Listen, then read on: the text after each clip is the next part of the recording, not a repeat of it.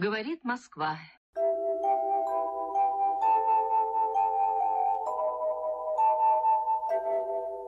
Bonjour à tous, j'ai le plaisir de recevoir aujourd'hui Natalia Lapina, qui est directrice d'études à l'Institut d'information scientifique en sciences sociales de l'Académie des sciences de Russie, également membre du conseil scientifique de l'Observatoire franco-russe. Natalia Lapina est l'une des meilleures spécialistes de la France en Russie. Elle euh, étudie notamment les élites euh, russes, françaises. Natalia, bonjour. Bonjour.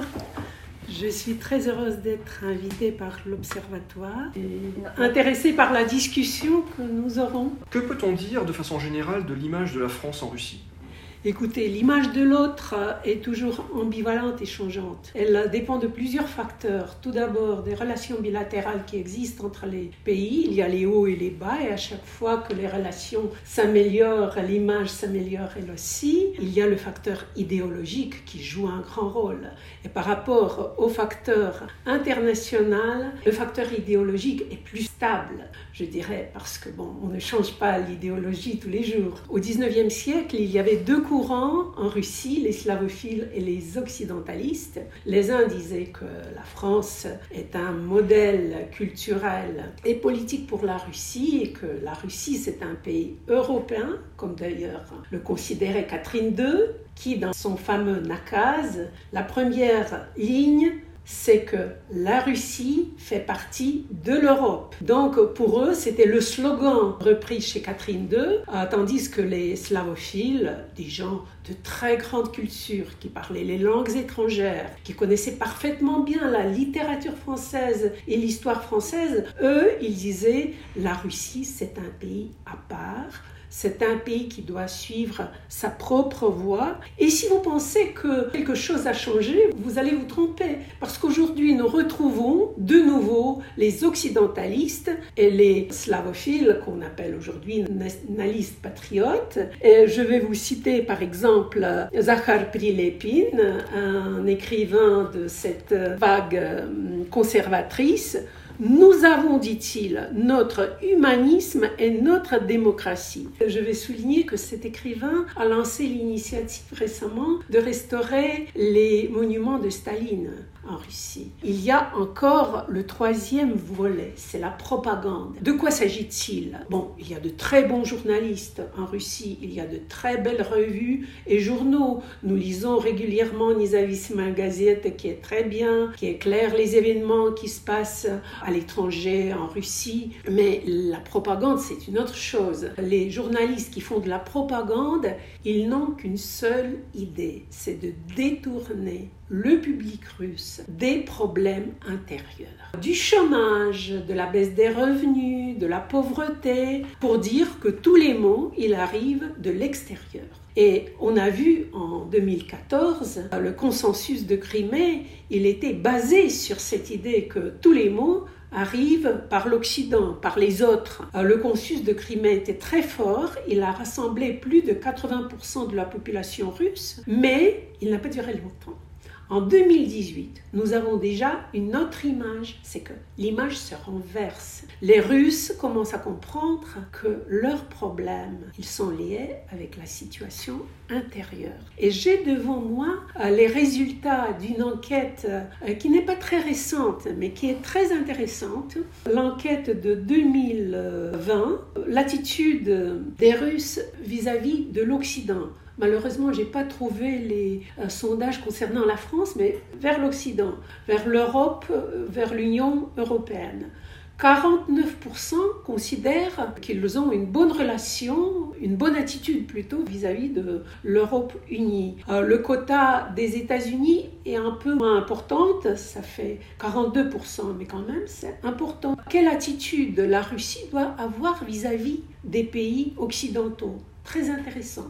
3% seulement disent que les pays occidentaux, ce sont des ennemis, tandis que 16 disent que c'est un concurrent et 78 disent que c'est le partenaire et l'ami. Alors vous avez parlé euh, de façon générale euh, de l'image de la France en Russie. Que peut-on dire de la perception du président Macron? Est-ce qu'elle est positive? Pour répondre à votre question, j'aimerais euh, revenir un peu en arrière, parce qu'il y a toute une histoire hein, de l'attitude des Russes vis-à-vis des présidents de la Ve République. Bien sûr, la figure clé, c'est le général de Gaulle.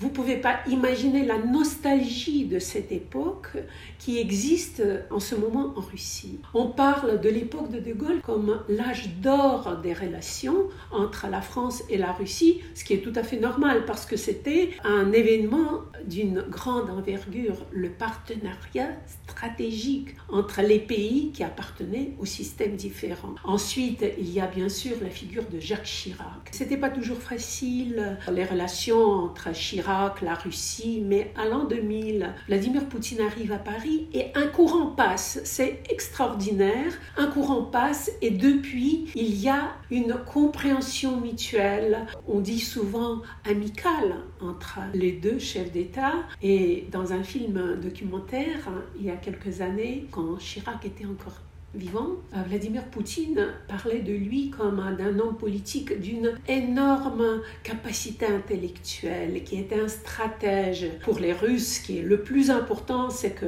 la France n'a pas participé dans l'opération militaire de 2003 en Irak. Ça, c'est la chose clé. Ensuite, Nicolas Sarkozy. Rien n'était prédit quand il est arrivé au pouvoir parce qu'il était traité par les médias russes comme un atlantiste, comme quelqu'un qui aime les États-Unis, ce qu'il ne cachait pas. Et ensuite, la situation se retourne complètement parce qu'il intervient dans ce conflit entre la Géorgie et la Russie. Et c'était formidable. Alors, pour ce qui concerne Emmanuel Macron, je dirais que pour l'instant, il n'y a pas de marque spéciale pour euh, Emmanuel Macron. Peut-être il faut le temps. Peut-être si le temps passe, cette marque, elle va apparaître. Mais c'est vrai que on comprend très bien que c'est un homme politique qui sait transgresser les situations traditionnelles, les limites, et qui sait faire des surprises. Quels sont les éléments de l'actualité française qui retiennent l'attention des Russes et quel en est le traitement médiatique?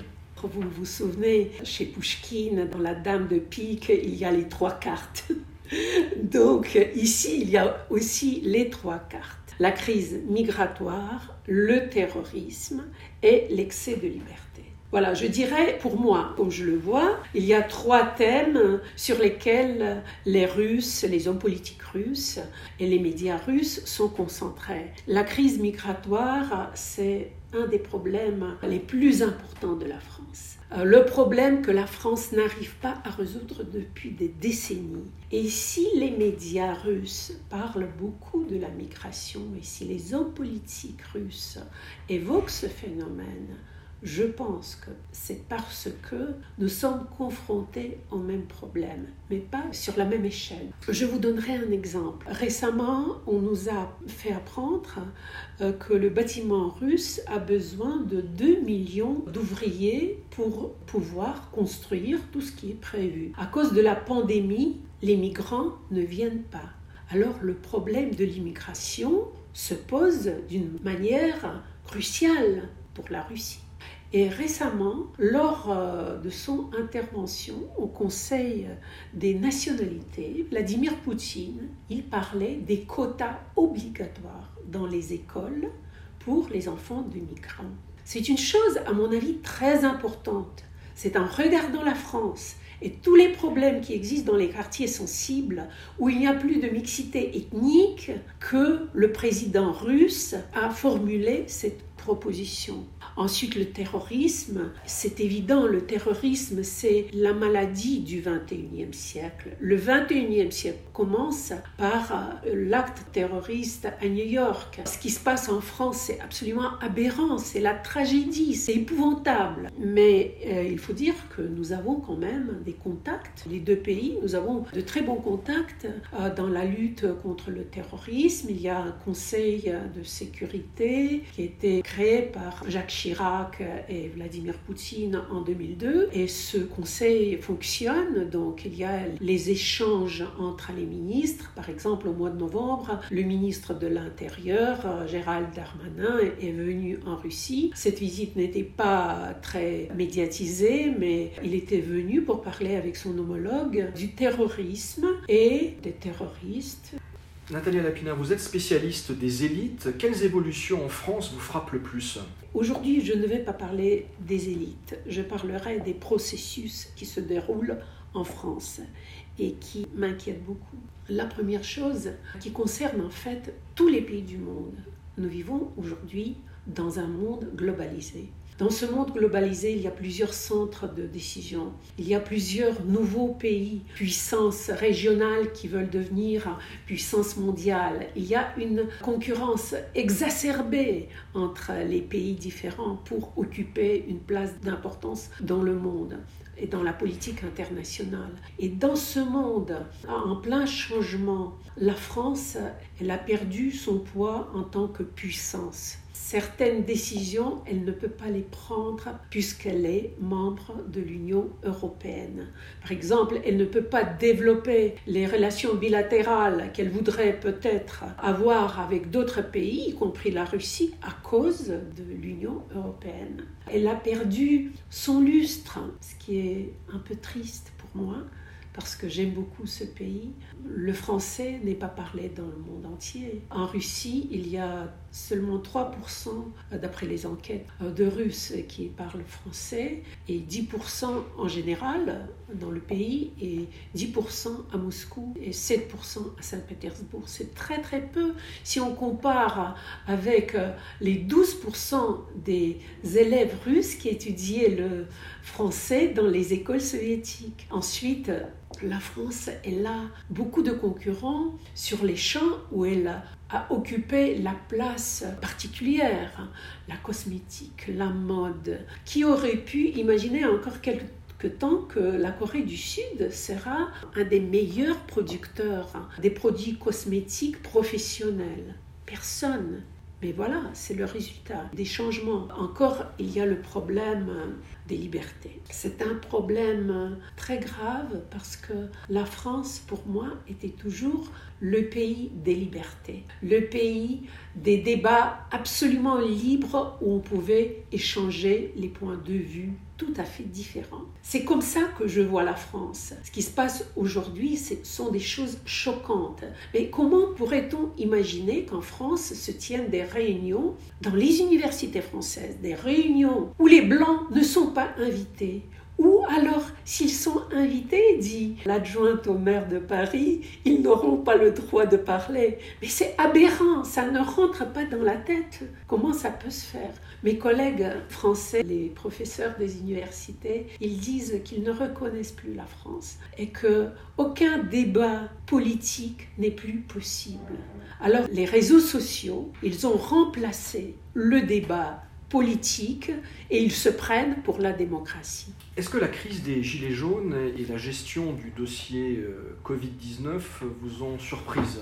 Alors la crise des Gilets jaunes ne pouvait pas me surprendre parce que je suis attentivement les enquêtes qui sont faites par les meilleures institutions françaises, par le CEVIPOF, par l'IFOP. Et depuis des années et des années, ces enquêtes montraient que le climat en France, le climat psychologique est très mauvais, qu'il y a l'inquiétude, la morosité, que les Français sont de plus en plus inquiets. Ensuite ont paru des ouvrages remarquables de Christophe Guilluy qui parle de la France périphérique, de cette partie de la population française qui est complètement oubliée. Donc on connaissait déjà depuis longtemps qu'il y a un clivage entre les élites françaises et la société française. Et donc euh, les Gilets jaunes, ils représentent pour moi cette matérialisation de ce clivage. Ce qui m'a frappé, c'est comment les Gilets jaunes étaient présentés par la presse. La presse était concentrée à Paris, les journalistes étaient fixés sur les événements des samedis et on montrait surtout les casseurs sur les Champs-Élysées, les scènes horribles, horribles, vraiment horribles. Les médias russes n'étaient pas meilleurs parce qu'ils ont reproduit les images qui étaient émises par les journalistes français. Alors, on a eu cette multiplication d'images négatives des Gilets jaunes. J'ai beaucoup écrit sur ce sujet et je dois dire que j'ai beaucoup de peine à parler des Gilets jaunes comme des gens normaux. Parce que beaucoup de mes collègues, ils me disent que je défends des hooligans et des casseurs.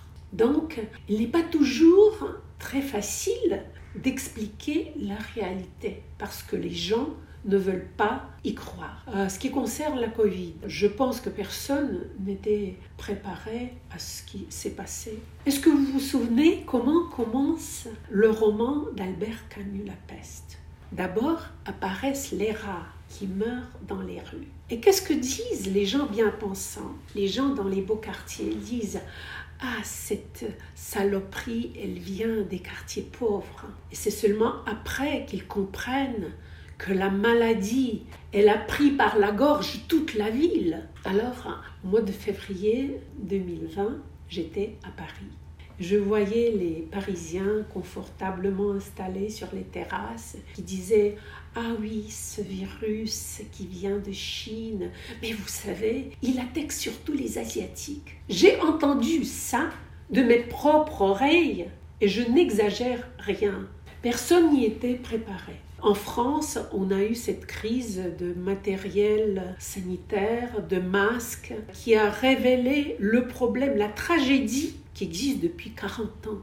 La tragédie de la désindustrialisation de la France, de la délocalisation des entreprises françaises. C'était la catastrophe, mais on n'en parlait pas. Souvent, les crises sont là pour nous expliquer les choses. Alors, avec la crise, on a commencé à parler de la réindustrialisation de l'Europe. C'est déjà bien. On juge beaucoup Emmanuel Macron en disant qu'il était trop lent pour comprendre que la vaccination était nécessaire. Oui, oui et non. La question que moi je me pose, comment un pays comme la France, la patrie de Pasteur, comment Sanofi n'a pas pu faire le vaccin français?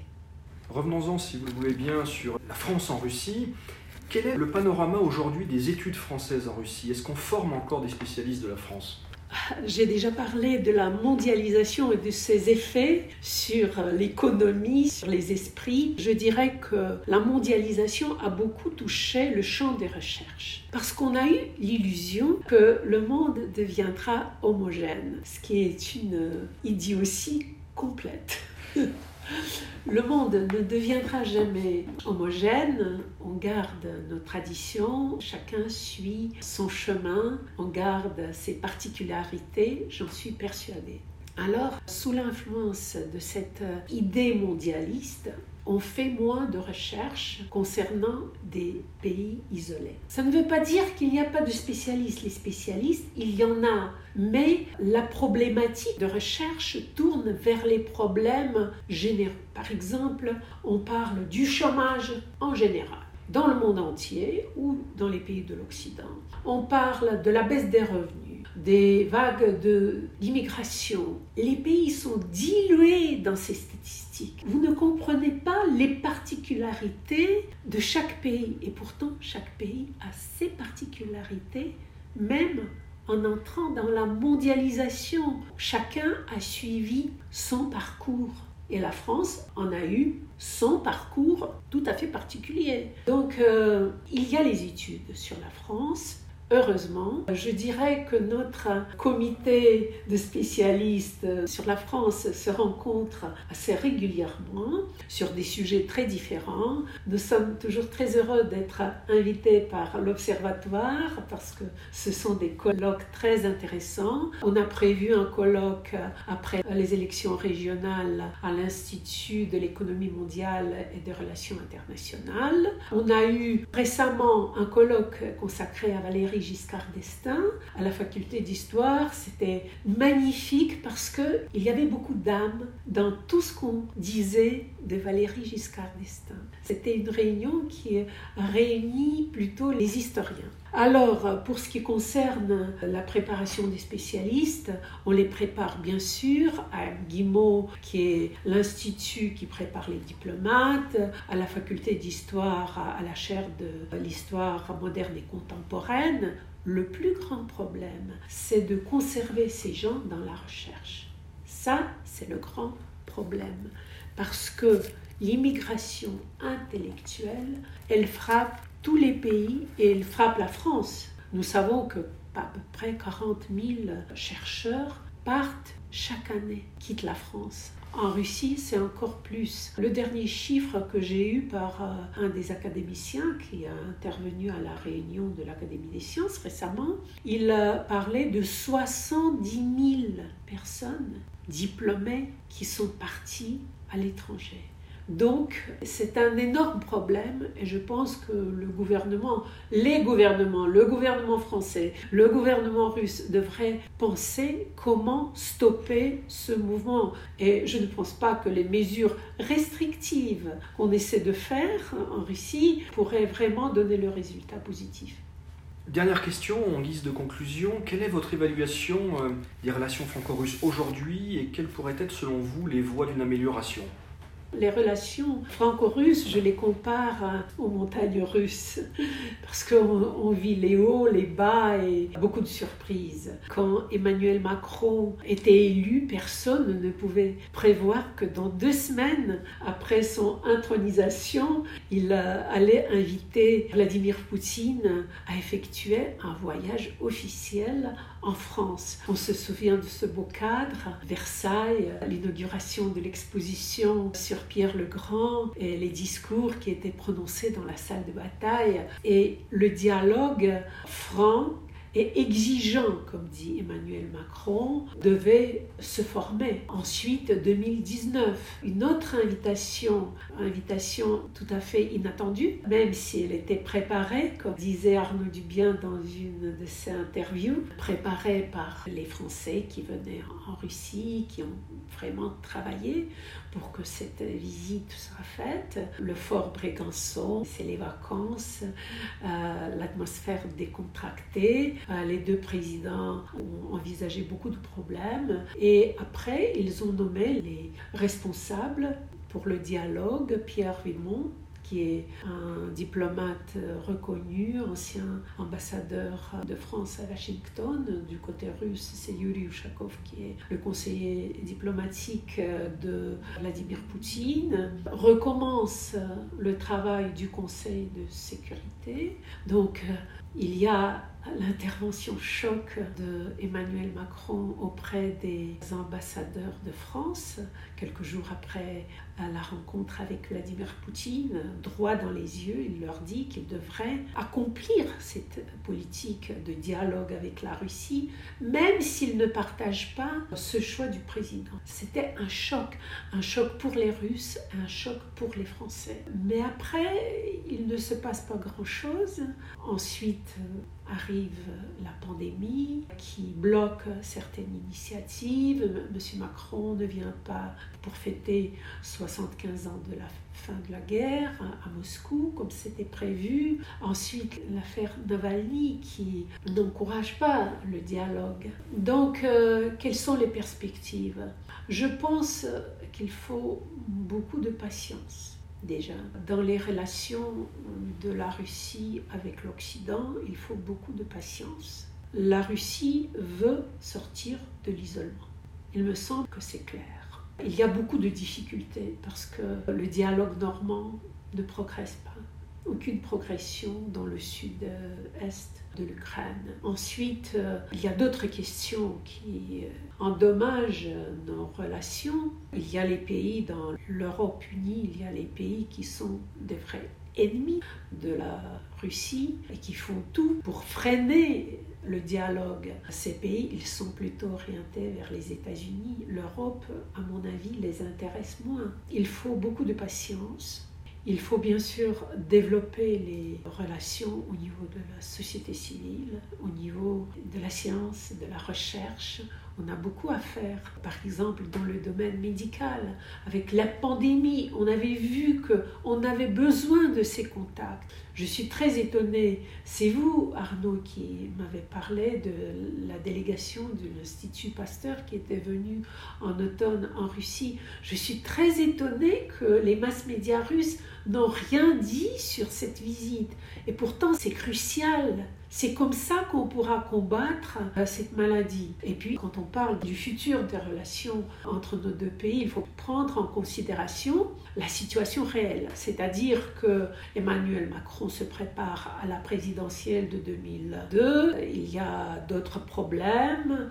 Il y a la pandémie parce qu'il est obligé de régler le problème de la pandémie dans son pays où il y a déjà plus de 80 000 morts. Donc c'est uniquement avec un bon résultat sanitaire qu'il pourra être réélu. Euh, donc si vous voulez, la France, elle a la tête ailleurs que les relations bilatérales avec la Russie. Mais je suis optimiste et j'espère que nous saurons trouver les champs de collaboration et de compréhension.